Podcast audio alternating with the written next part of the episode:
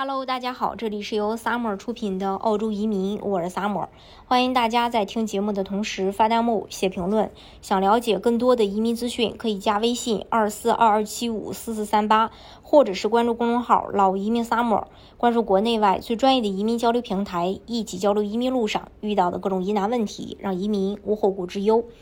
呃，随着技术工人的短缺越来越严重，近期已近五十万名。七月十一日，澳大利亚总理阿尔巴尼斯呢表示，对于一些行业来说，依靠临时移民并不是一个有效的解决方案。我们确实有一些短期技术技能短缺，需要通过临时移民来填补。但是，短期移民将继续发挥作用。首席执行官澳大利亚工商会称，在过去的五十年里，技能工人从未短缺过。本周发布的官方数据显示呢，澳大利亚失业率降至百分。之三点八，在职人员创下新高。国际技能委员会今天表示，初步数据显示，网上招聘广告增加了百分之一点二，达到了三十万三千四百个。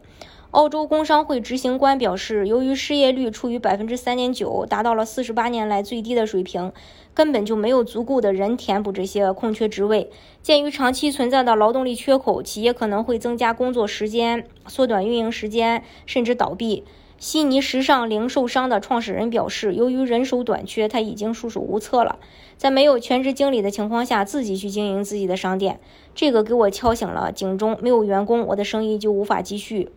于是他现在呢，就支付工资远高于以前，还定期发放奖金以留住优秀员工。广告数量连续六个月增加，处于二零零八年四月以来最高水平，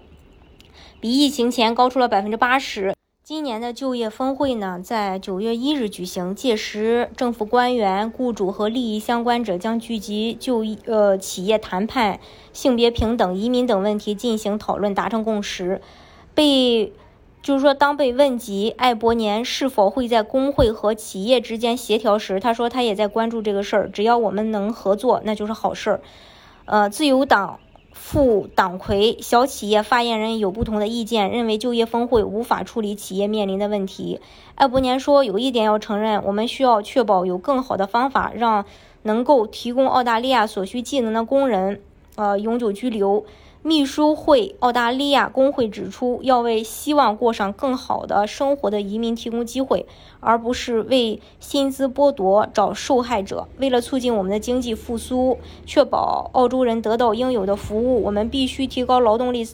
劳动力的参与率，可以吸引移民，并提供技能培训体系，让澳洲人快速提高提高这个技能。